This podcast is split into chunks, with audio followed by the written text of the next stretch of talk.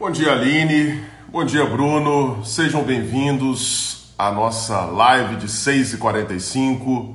Mais uma live de 6h45 aqui no Instagram. Bom dia, Michele.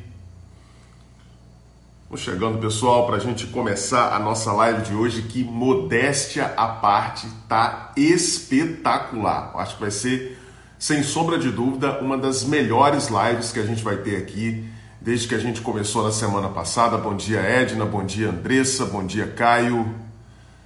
Sem sombra de dúvida, será uma das melhores lives, porque o que eu vou ensinar para vocês aqui hoje vai explodir a cabeça de vocês, vai ajudar vocês a entender uma série de coisas. Eu tenho certeza que vai ajudar você a transformar a sua vida também. São coisas muito simples que eu vou mostrar aqui para você, mas que eu tenho certeza que podem ajudar você a dar uma reviravolta aí no seu dia a dia, na sua existência. Beleza? Vamos começar então, pessoal?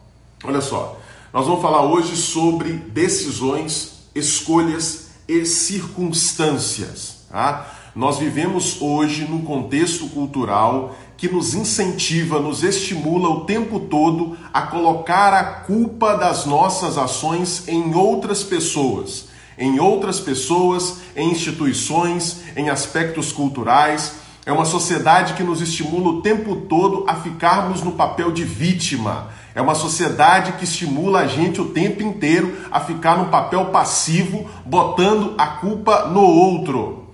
Então eu vou apresentar aqui para você alguns fundamentos para você sair desse contexto, desse clima, dessa atmosfera cultural que só contribui para que você permaneça imaturo, só contribui para que você permaneça doente.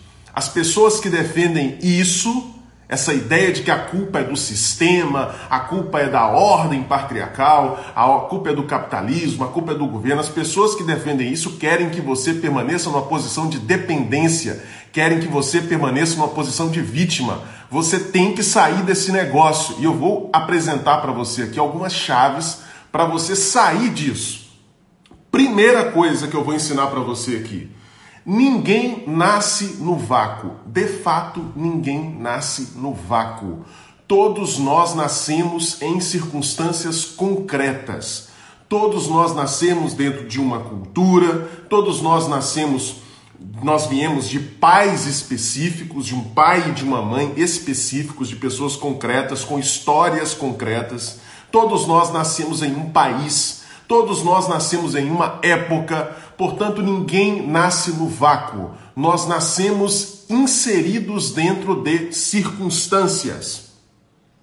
O fato de nós nascermos dentro de uma determinada circunstância já quebra imediatamente qualquer falácia motivacional que você possa escutar por aí, que é do tipo: você pode fazer tudo o que você quiser, o céu é o limite, você é livre para fazer o que você quiser, basta você querer. Para, isso também é bobagem. Da mesma forma que é bobagem essa história de ficar culpando o sistema, é bobagem também acreditar que você pode fazer tudo que você quiser. Você não pode voar, por exemplo, a não ser que você esteja num num, num, num, automóvel, num helicóptero, aí você pode voar. Mas se você tentar voar sozinho, somente com seus equipamentos e recursos corporais, não tem jeito, você não vai voar. Então não experimente fazer isso. Tá, tá vendo como é que tem uma impossibilidade biológica para você? Tem uma impossibilidade, tem um limite biológico. Então, essa história de que você pode, basta querer, basta decidir que você vai fazer tudo que você quiser, é balela também, tá? Mas isso não deve fazer você ir para o polo oposto, que é de achar que, ah, então tudo que eu posso fazer depende do meu contexto cultural, depende daquilo que a sociedade me autoriza a fazer. Não, a gente vai ver que não. Mas o primeiro ponto que você tem que saber é: nós nascemos inseridos numa realidade concreta, em circunstâncias concretas. É por isso que todo processo psicoterapêutico, seja de que abordagem for, tem que analisar, tem que entender, tem que discernir quais foram as condições concretas nas quais um sujeito nasceu. E quais são as condições concretas com as quais esse sujeito conviveu? E quais são as condições concretas nas quais esse sujeito está hoje?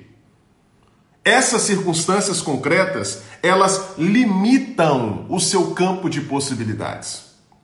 Então para para pensar, por exemplo, né? uma pessoa que nasceu, que veio ao mundo com a cor da pele negra, essa pessoa terá um campo de possibilidades diferente daquele campo de possibilidades de uma pessoa que nasceu com a cor da pele branca. Isso é fato, isso é inegável. Se você nasceu numa família pobre, o seu campo de possibilidades vai ser diferente e provavelmente muito menor do que o campo de possibilidades de alguém que nasceu numa família de classe média ou numa família rica. Isso é evidente. Ah, mas eu conheço, Lucas, uma pessoa que nasceu da família pobre e prosperou muito, etc. Ok, gente, existe isso, mas não é a regra. A regra é se você nasce numa determinada família de condição pobre, o seu campo de possibilidades é menor do que uma pessoa que nasce numa família de condições ricas. Isso é fato, é inegável. Porque nós vivemos imersos em circunstâncias. Quer dizer, o fato de você ter nascido aqui no Brasil, um país onde se fala a língua portuguesa, faz com que você tenha muito menos chance na sua vida de saber falar mandarim. É aquela, é aquela velha piada, né? Ó, oh, você sabia que lá, lá, em, lá nos Estados Unidos as crianças com 7 anos de idade já sabem falar inglês? Mas é claro! Elas nasceram lá, o idioma, um dos idiomas oficiais, aliás, os Estados Unidos nem tem um idioma oficial, mas um dos idiomas mais falados nos Estados Unidos é o inglês, então é muito provável que uma criança que nasça nos Estados Unidos vá falar inglês. Óbvio.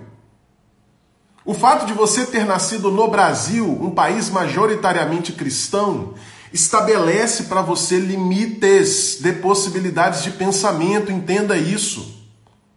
O seu modo de pensar, seja você ateu, seja você agnóstico, você é satanista, não importa. O seu modo de pensar está enquadrado pelo cristianismo. Então, mesmo que você nunca tenha lido a Bíblia, que você acha a Bíblia um livro brega, um livro chato, não, não interessa. O seu modo de pensar ele já está ele já está enquadrado, ele já está modelado pelo cristianismo, porque é o cristianismo é a concepção religiosa predominante aqui no Brasil, no lado ocidental da Terra. O fato de você ter nascido aqui no Brasil te coloca também sob limites, certos limites culturais. O fato de você saber, por exemplo, que a nossa história foi atravessada pela, pela, pela escravidão, o fato de você ter aprendido na escola equivocadamente que aqui era uma colônia de Portugal, que Portugal só veio aqui para explorar. Tá vendo como é que até aquilo que você aprendeu na escola, as, as bobagens que de repente você aprendeu na escola, condicionam também o seu modo de pensar? Tá entendendo? Então, não adianta a gente pensar assim: "Ah, eu posso fazer tudo. Eu tenho, eu posso aprender qualquer língua". Pode aprender, só que a sua dificuldade para aprender o mandarim é infinitamente maior do que uma pessoa que nasce lá na China. Então você tem que estar ciente disso. Quais são as condições concretas nas quais eu nasci, com as quais eu convivi e na, nas quais eu estou hoje? Quais são as condições concretas nas quais eu estou hoje? Pedir para que uma pessoa revolucione a vida dela completamente, estando em circunstâncias terríveis, é muito fácil para quem está pedindo, mas para quem está quem tá na circunstância é mais difícil. Ah, Lucas, então você está você tá concordando com esse pessoal que bota a culpa na sociedade, no sistema? Não está, não? Não, não estou não. Eu vou te mostrar por que, que eu não estou. Tá? Eu, vou te, eu vou te ensinar a fazer uma diferenciação que vai ajudar você a nunca mais ir nessa balela. Nunca mais escutou alguém falando, ah, isso é culpa do sistema, ah, essa crise é culpa do capitalismo. Na hora que você ouvir esse blá blá blá, você já vai jogar isso por terra e falar, opa, tem alguém aqui querendo me manter na posição de criança, me manter na posição dependente, me manter na posição de imaturidade. Tá? Então vamos lá. Segunda coisa, então primeira coisa que você aprendeu já é que nós nascemos, vivemos e estamos em circunstâncias concretas e essas circunstâncias concretas limitam a nossa capacidade, a nossa, as nossas possibilidades, o nosso campo de ação, ok? Esse é o primeiro ponto. Segundo ponto, o comportamento humano ele não acontece no vácuo e, portanto, ele recebe influências. Influências. O comportamento humano ele não é 100% determinado. Entenda isso. Entenda isso. Eu discordo veementemente de abordagens teóricas da psicologia que vão dizer que o comportamento humano é 100% determinado. Não é. Nós temos uma coisa chamada liberdade. Nós temos uma coisa chamada vontade. Liberdade e vontade são as dimensões do nosso ser que se contrapõem às tentativas de determinação que vêm da parte de várias instâncias que eu vou falar aqui para vocês. Então, o nosso comportamento ele não é determinado pelo ambiente, pela cultura, por nada. Ele não é 100% determinado por nada. Ele é influenciado. Vamos ver aqui algumas das influências que pesam sobre o comportamento humano. Primeira influência: influência de ordem biológica, influência de ordem genética. Por exemplo, uma pessoa pode nascer com uma alteração genética que faça essa pessoa expressar na sua existência uma coisa que se chama em medicina de síndrome de Down, por exemplo. A sua condição genética pode levar você, por exemplo, a ter uma tendência a reagir de forma mais neurótica diante de desafios da vida. Isso pode acontecer. O fato de você ter nascido do sexo masculino, isso influencia diretamente o seu comportamento, determina a forma do seu corpo, influencia diretamente o seu comportamento. Outra balela também que ando contando para vocês por aí, né, de que ah, a biologia não tem força nenhuma, né, o gênero é todo determinado pela cultura. Isso é outra balela, gente. Não caia nesse negócio, não. Isso é outra balela. Não caia nisso. Existe sexo masculino, existe sexo feminino.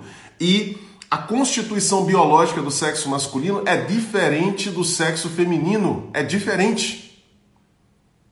Podem haver diferenciações, não necessariamente todos os homens vão ter a mesma, a mesma, o mesmo equipamento fisiológico, é óbvio. Mas você não pode negar o fato, por exemplo, de que no corpo de um ser humano do sexo masculino tem muito mais testosterona do que no corpo de uma pessoa do sexo feminino, o que leva, o, o que faz com que os homens tendam a gostar muito mais de sexo do que as mulheres, por exemplo. Isso é óbvio. É uma questão de ordem biológica, então o nosso comportamento ele é influenciado por fatores de ordem biológica e genética. Ele é influenciado também por fatores de ordem fisiológica. Por exemplo, já se sabe hoje que ah, aquilo que a gente chama de humor deprimido, tristeza, a gente sabe que a tristeza, por exemplo, ela é, ela, ela, ela tem como correspondência no cérebro um decréscimo de uma substância, de um neurotransmissor, de uma substância que ajuda a fazer a ligação, a transmissão de informação entre os neurônios, ela tem uma deficiência de serotonina. E como é que o seu cérebro pode ficar deficiente de serotonina? Por vários fatores, por fatores psicológicos, por fatores comportamentais, ambientais e também por fatores de natureza propriamente fisiológica. Dependendo da forma como você se alimenta, por exemplo, você pode fazer com que o seu cérebro tenha uma baixa quantidade de serotonina. Se você, por exemplo, é, se expõe pouco ao sol, como está acontecendo com muita gente hoje nessa quarentena, você se expõe pouco ao sol, por exemplo, você pode ter uma baixa de serotonina. Se você não faz atividade física, você pode ter uma baixa de serotonina. E isso vai levar você a, a ter uma tendência a ter mais experiências de tristeza ou experiências de falta de vontade de viver. Então, fatores de ordem fisiológica influenciam o nosso comportamento. Outros fatores que influenciam o nosso comportamento, fatores de ordem ambiental. Para quem não sabe, eu moro, eu resido aqui em Governador Valadares, Minas Gerais. Todo mundo aqui que está me ouvindo, que é de Governador Valadares, sabe que Valadares é uma cidade quentíssima. Muito quente. Muito quente. Nós estamos no inverno, tem feito um friozinho aqui, eu estou até com, com uma jaqueta aqui, tem feito um pouco de frio, mas na grande, na maior parte do ano, aqui é muito quente. E o fato de ser quente, a temperatura quente, incomoda. A temperatura quente leva você a ficar mais agitado faz com que você tenha uma tendência a ficar mais agitado. Se você não está no ar condicionado, você fica incomodado. Então, fatores de ordem ambiental influenciam também o nosso comportamento. Se a sua casa, por exemplo, ela vive bagunçada, Isso tem uma influência sobre o seu comportamento. Pode fazer com que você tenha uma tendência a ficar também bagunçado nos, nas suas atividades diárias. Então, o ambiente também influencia o ambiente físico, influencia o seu comportamento. A cultura influencia o seu comportamento, eu já falei aqui. O fato de nós estarmos inseridos numa cultura majoritariamente cristã, é. o fato de nós estarmos inseridos numa cultura que valoriza, por exemplo, o indivíduo e não o coletivo. Por que, que essas ideologias malucas aí de, de, comunismo, tudo dá certo lá na, na Rússia, na China, nos países lá do Oriente? Porque lá se, se tem já naturalmente naqueles países, naquela região, se tem uma cultura que valoriza o coletivo em detrimento do indivíduo. Aqui no Brasil não é assim, nem nos Estados Unidos. Por isso que o comunismo, graças a Deus, nunca deu certo aqui nem nos Estados Unidos. Porque nós temos uma cultura aqui que valoriza muito mais o indivíduo do que o coletivo. Então você está entendendo como é que os, os, fatores culturais podem influenciar o seu comportamento também? Podem fazer você olhar para certas coisas de uma forma diferente da que, por exemplo, um americano, um francês olharia para as coisas? Familiar, fatores familiares podem afetar nosso comportamento, claro. Você tem transmissões geracionais de problemas familiares. De repente, se você conviveu com um pai violento na infância, é provável que você venha desenvolver problemas de ordem é, da ansiedade, da depressão. Se você, por exemplo, conviveu com uma mãe que só ficava botando você para baixo, né, tudo isso vai influenciar o seu comportamento, óbvio. Uh, fatores de ordem relacional, né, as pessoas com quem você convive, amigos, namorado, namorada, esposa, esposa. Né? Essa, a convivência com essas pessoas também vai influenciar o seu comportamento. Tem aquele ditado: quem com porco anda, farelo come? Isso é verdade. Dependendo das pessoas com quem você anda, você pode ir numa direção ou outra. E agora, graças à internet, a gente pode se relacionar com pessoas que a gente nem conhece à distância. Por exemplo, eu falando aqui para você ao longo dessas lives, eu certamente exerci influência no seu comportamento. É uma influência relacional. Tá entendendo? O nosso comportamento ele é fruto de uma série de influências.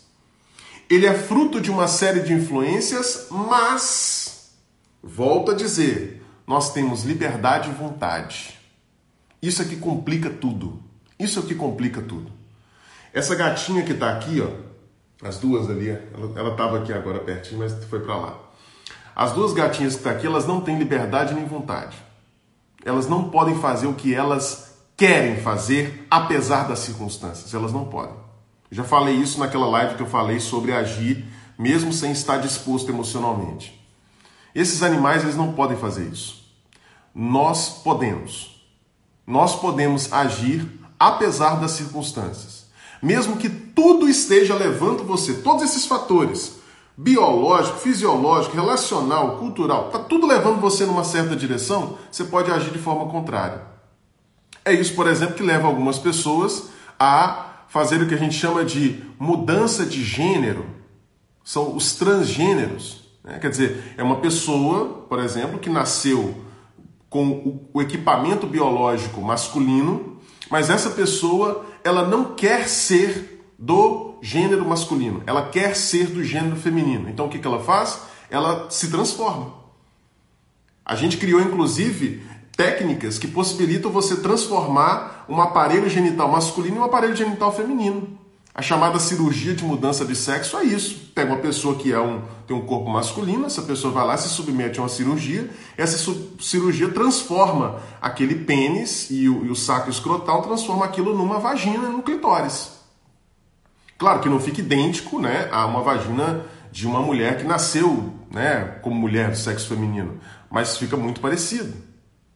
A pessoa vai lá e coloca silicone, então ela acaba ganhando mamas que são semelhantes às mamas é, femininas propriamente ditas. Então, nós temos essa liberdade, nós temos a vontade e a liberdade que nos permitem emanciparmos-nos das circunstâncias. Ó, oh, Lucas, então, então eu posso fazer o que eu quiser? Então os coaches aí que me ensinam que tudo depende da minha decisão, tudo depende da minha vontade, é, eu posso fazer o que eu quiser? Não, não, não. Não vai, não vai, não vai nessa onda, não. Não é isso que eu estou dizendo para você. Não é isso. Porque existem. Agora eu vou. Agora é o pulo do gato. Eu vou ensinar para você uma diferenciação importantíssima que você precisa fazer. Existem dois tipos de atos. Dois tipos de atos: atos voluntários e atos involuntários. Ok? Atos voluntários e atos involuntários. O que, que são os atos involuntários? São aqueles que eu não tenho controle. Por exemplo, eu não tenho controle sobre as minhas reações emocionais. Não tenho. Não tenho controle. Eu posso ter algum controle, Lucas?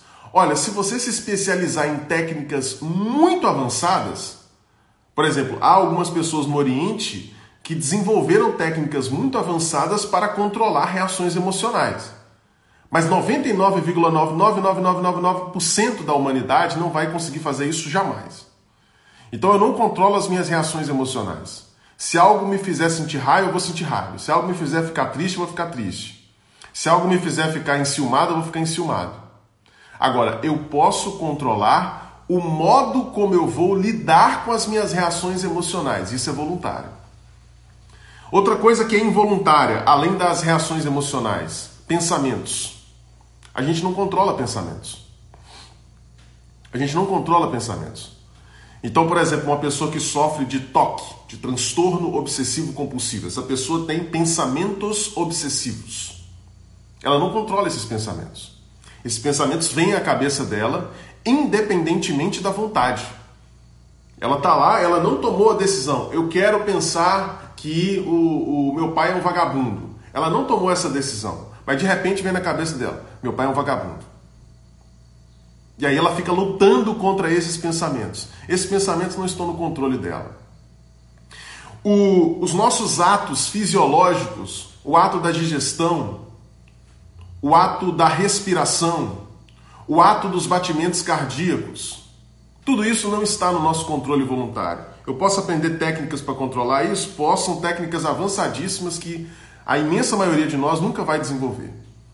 Então são coisas que a gente não controla, são coisas involuntárias. Involuntárias porque não depende da nossa vontade. Mas existe uma gama enorme de coisas que dependem da nossa vontade, que só acontecem porque a gente quer. Só acontece porque a gente toma uma decisão. Eu vou dar um exemplo aqui voltado mais especificamente para os homens, mas talvez algumas mulheres tenham, sofram desse problema também. Alguns, alguns homens sofrem com a dificuldade de pararem de se masturbar. Eles dizem assim: Eu não consigo deixar de me masturbar. Quando eu vejo, a expressão que eles usam é: Quando eu vejo, já foi, já estou lá fazendo. Mentira. Mentira. Não é que você não consegue, é que você não quer. É diferente. Não é que você não consegue. Você não quer parar de se masturbar e está utilizando todos os fatores de influência como desculpa para justificar o seu ato. Por que, que você tem a impressão de que não consegue? Porque a sua vontade ela está fraca. Sua vontade está fraca. Você se deixou aprisionar. Você se deixou aprisionar. Você não está fazendo uso pleno da sua liberdade. Você não está fazendo uso pleno da sua vontade. Porque me fala uma coisa, ah, mas eu, eu, eu, ah, os meus hormônios, não, seus hormônios não pegam você e levam você à força, colocam você diante de um computador para você se masturbar. Os seus hormônios não fazem isso. Nenhuma influência, ah, porque a televisão está cheia de, de conteúdo erótico. Não, a televisão ela não tem o poder de pegar você e colocar você na frente de um computador e fazer você se masturbar. Não tem jeito.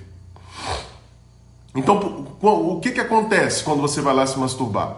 Você sofre a influência dos seus hormônios, claro, você sofre a influência é, de, de, de coisas que você viu, você sofre a influência de pensamentos e os seus pensamentos você não controla, você sofre a influência deles, ok. Só que entre as influências que você sofre e o ato de se masturbar, existe uma fronteira. Essa fronteira se chama escolha. Essa fronteira se chama decisão. Então, antes de iniciar o ato, você tem que decidir. Talvez você não tenha decidido conscientemente e com clareza. com clareza, talvez você não tenha se decidido. Por quê? Porque as influências já estavam levando você naquela direção. Então imagina como se você estivesse num rio e esse rio está correndo da direita para a esquerda. Tá? A, a, a, a correnteza do rio está indo da direita para a esquerda. Ora, se você decidir nadar a favor da correnteza, você não vai ter a impressão de que está decidindo fazer nada. Agora, se você decidir nadar contra a correnteza, aí você vai ter a impressão de que está realmente decidindo. Porque você está indo contra as influências. Ah, Lucas, então eu, eu, eu posso deixar de me masturbar? É claro, se você decidir parar com isso, você vai, você vai conseguir. É claro, se você tiver em acompanhamento psicoterapêutico, isso vai facilitar. Porque, imagina, é como se você estivesse nadando contra a corrente, aí chega uma pessoa e vai empurrando você. Então você vai fazendo a sua força e tem uma pessoa ali que vai empurrando você também. Então fica mais fácil. Ah, mas eu não tenho dinheiro para pagar psicoterapia, então você vai ter que nadar sozinho. E tem jeito, Lucas? Tem. O primeiro passo é você assumir que não é que você não consegue, é que você não quer. Fala para si mesmo, olha, eu não quero parar de masturbar. Não é que eu não consigo. A mesma coisa vale para relacionamentos, gente. Ah, mas eu não consigo sair desse relacionamento. Não, para, para. Para de se auto-enganar. Eu já falei aqui da, da necessidade da gente ser verdadeiro consigo mesmo. Para e fala assim: olha, eu não quero, eu não quero sair daqui. Eu talvez nem saiba os motivos, mas eu não quero sair daqui. Se você quiser de fato, isso é um ato voluntário, gente. A não ser que você esteja em cárcere privado. Aí você liga para o, se não me engano, é 188, né? Diz denúncia. E denuncia esse, esse vagabundo que está te deixando nesse, nesse cárcere aí. Mas se o cara não está não tá sequestrando você, não está impedindo você de sair, o que está impedindo você de sair é o seu desejo, a sua vontade. Que você não quer sair. Ah, Lucas, mas tem fatores de influência? Claro que tem, gente. Eu acabei de falar aqui. Tem vários fatores de influência mesmo. Mas os fatores de influência não seguram ninguém. Os fatores de influência não, não expulsam ninguém. Os fatores de influência não comandam o movimento das suas pernas. Quem comanda o movimento das suas pernas é você. É a sua vontade, a sua liberdade. Você não é um cachorro, você não é um gato. Pô, você é um ser humano. Você tem liberdade, você tem vontade.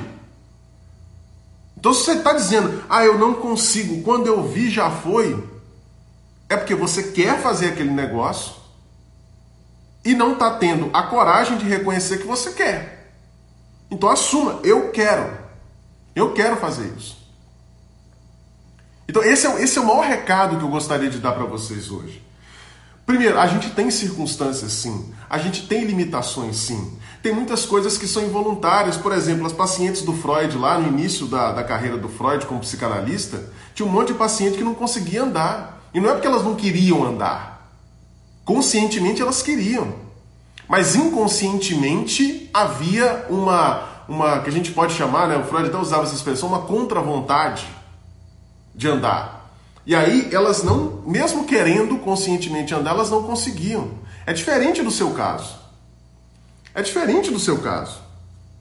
É por isso que chega um determinado momento na análise que é, o paciente descobre as influências que estão por trás do seu comportamento, que estão por trás, por exemplo, da sua depressão. Né? Ele descobre essas influências e ele fala: Poxa, então agora o que, que eu faço?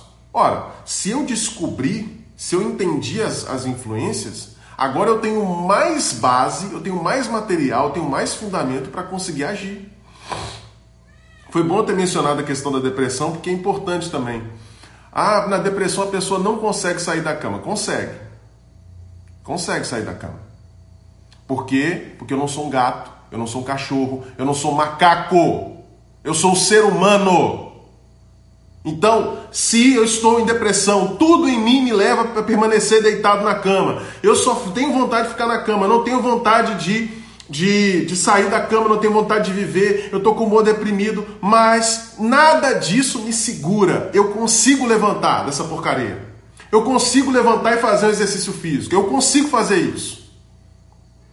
Eu posso fazer isso porque eu não sou um macaco. Entenda, você não é um macaco, você não é um gato, você não é um cachorro que tem que viver só de acordo com as emoções, tem que viver só de acordo com as influências. Pelo amor de Deus. Ah, Lucas, mas eu não estou com vontade. Mesmo sem vontade, levanta dessa porcaria e sai. Levanta e vai fazer uma atividade física. Decide agir contra o que você está sentindo. Decide agir contra as influências. Ah, Lucas, mas o meu pai era assim, minha mãe é assim. Você já sabe disso? Se você não sabe ainda, se você está confuso, procura uma ajuda psicoterapêutica. Ah, mas não tem dinheiro. Junta dinheiro e faz esse negócio. Coloca a sua saúde em primeiro lugar. Para de comprar porcaria. Vai resolver a sua vida, vai resolver a sua cabeça. Aí você vai lá, resolve, identifica, olha, isso vem do meu pai, isso vem da minha mãe, tem aqui uma coisa. O terapeuta vai te ajudar a remar contra a maré. O terapeuta vai te ajudar a remar contra a corrente, a nadar contra a corrente. Mas você precisa identificar onde está o problema e agir apesar do, da identificação. Mas como assim? Quando a gente fala, eu não consigo por causa disso, por causa do sistema, por causa da minha família, por causa do meu, da minha testosterona, por causa da influência, quando eu falo isso, eu estou dizendo, eu quero ser igual um macaco. Eu quero ser igual um cachorro. Eu quero ser igual uma lesma. Então lembra disso, lembra disso. Toda vez que você falar eu não consigo, fala assim, eu estou sendo igual um cachorro. Eu estou sendo igual um cavalo. Eu estou sendo igual uma barata. Pelo amor de Deus. Nós temos uma dignidade humana. Nós somos completamente diferentes dos outros animais. Não tem comparação, não. Então, na hora que você fala eu não consigo, você está se identificando a uma barata, a uma lesma, a um cachorro, a um gato, a um periquito. Pô, Deixa eu ver o que vocês estão falando aqui. Eu vi que apareceram muitas mensagens aqui hoje. Luana tá aí, Letícia, Maria Geralda, Dinalca, Reginaldo, Jéssica, César, Ivanosca. Bacana, pessoal. Interessante o termo modelado, o termo da comportamental, a Dinalca falou. Verdade. A, abordagem comportamental, esse é um, é um dos meus problemas com a abordagem behaviorista.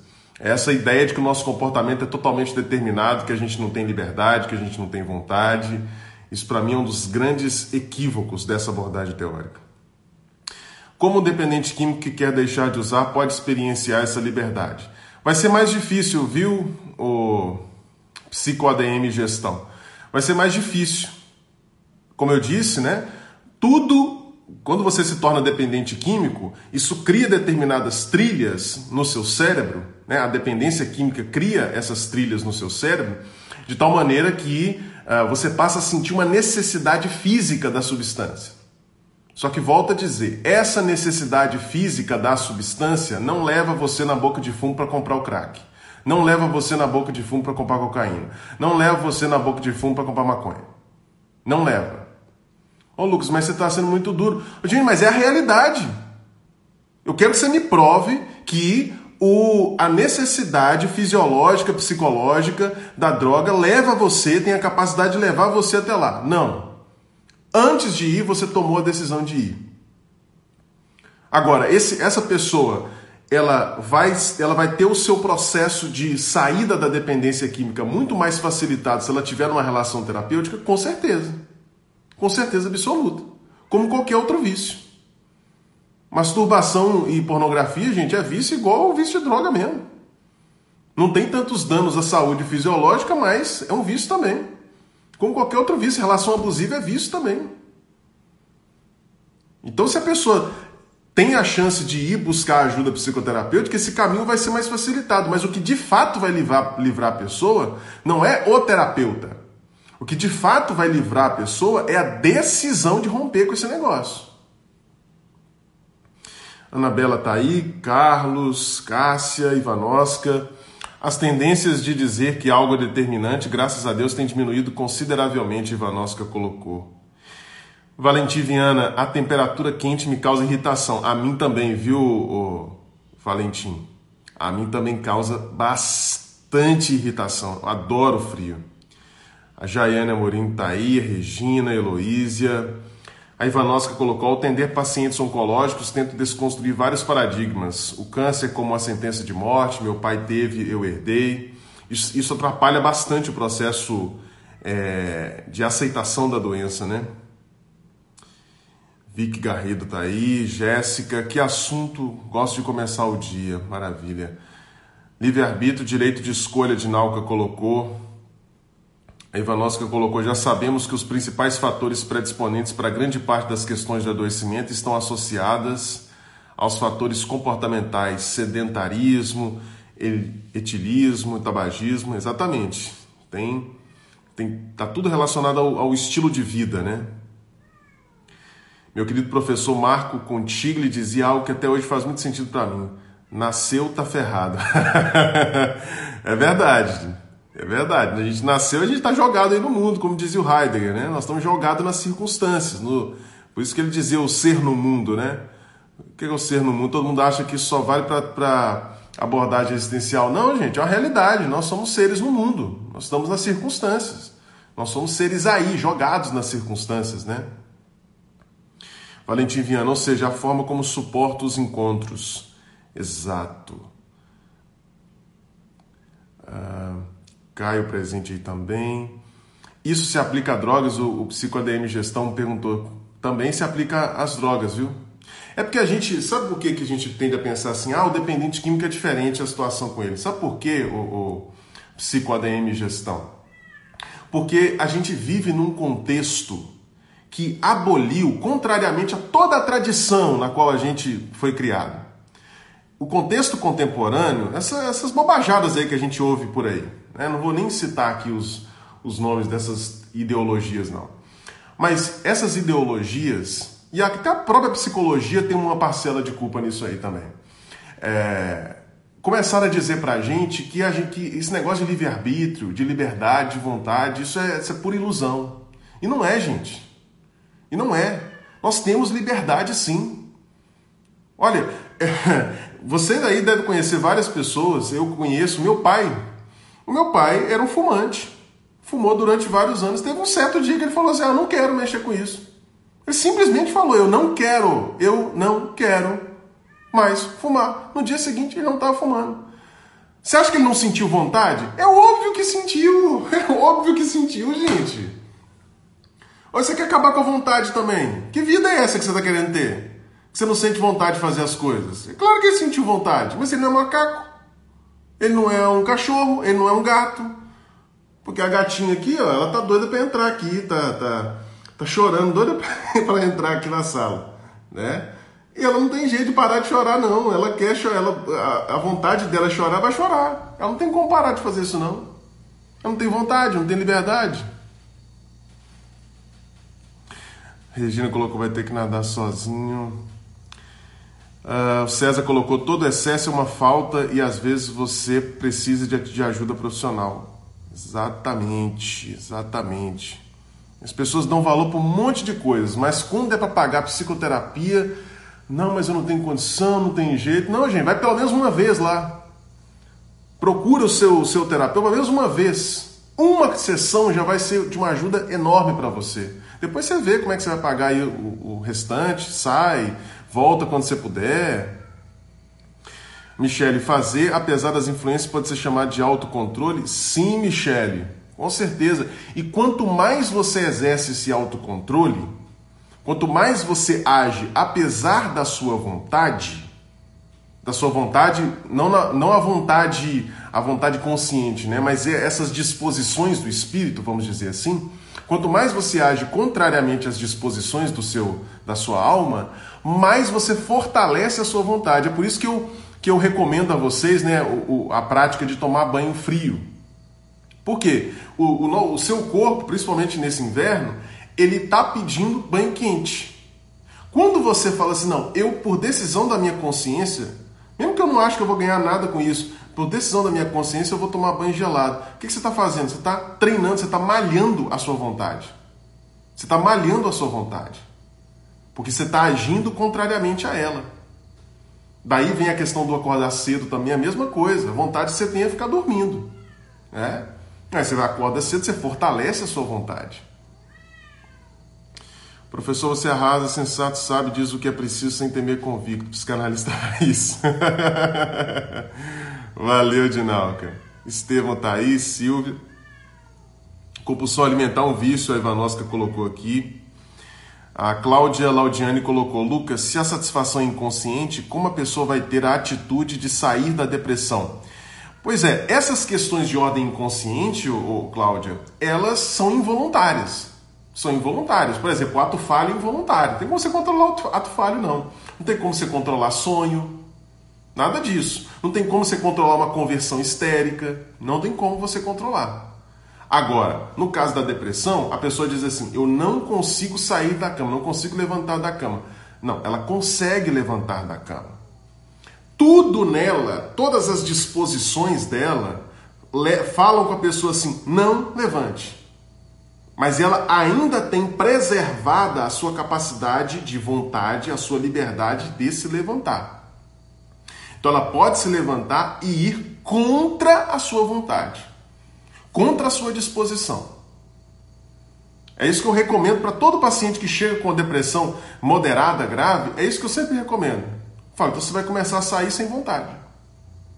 Você vai começar a se expor ao sol para ganhar vitamina D, você vai começar a fazer atividade física porque isso vai produzir é, determinadas substâncias como a serotonina, endorfinas que vão ajudar você a se sentir melhor. Você vai contra a sua vontade. Então, as questões de ordem inconsciente involuntárias, isso a gente trata em terapia. Mas o sair da cama, o levantar da cama, isso é possível. Isso é possível sim. É. É claro, uma pessoa com, se estiver em terapia, ela vai ter uma ajuda, vai, esse processo vai ser mais fácil. Mas mesmo quem não está em terapia, quem está ouvindo aqui, quem está me ouvindo, fala, pensa assim, olha, se eu não levantar daqui, eu sou uma barata. Se eu não levantar daqui, eu sou um macaco. Se eu não levantar daqui, eu sou um cachorro. Pensa assim. Isso vai te, vai te ofender tanto, vai ofender tanto a sua autoimagem, que você sabe que você não é isso. Você sabe que você não tem essa inferioridade? Vai te ofender tanto que você vai levantar. Vai te dar um impulso para levantar. A raiva que você vai sentir de estar tá se comportando igual um cachorro vai fazer você levantar. O Bruno, podemos atribuir a visão que Salomão coloca como a percepção das influências do meio ambiente, do eu, posso fazer pelas minhas decisões? Não entendi muito bem, Bruno. Podemos atribuir a visão que Salomão coloca como a percepção das influências do meio ambiente do eu posso fazer pelas minhas decisões. Não entendi muito bem, Bruno. Se você puder repetir aí rapidinho a pergunta, que a gente já está finalizando. Gabriel tá aí, Wesley, Jaiane colocou. Lucas, queria dizer que me inspiro muito em você, você tem sido uma grande referência profissional. Obrigado. Valeu, Jaiane.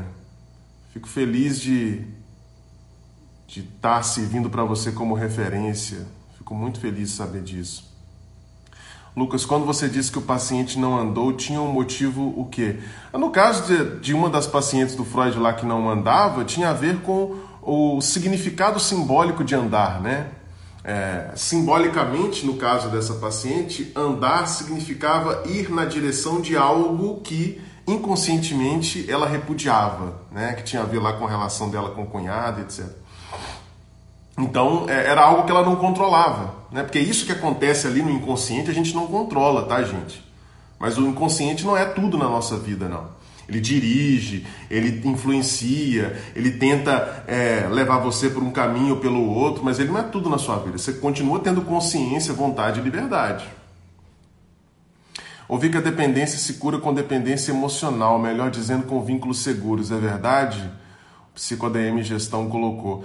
O, o vínculo, sem sombra de dúvida, é um auxílio. Né? O vínculo equivale, na minha metáfora aqui, na, analogia, melhor dizendo, que eu utilizei, é, do rio, né? o vínculo equivale a uma pessoa nadando junto com você e te dando força para nadar. Né? Então, torna o seu processo de nadar contra a corrente muito mais fácil.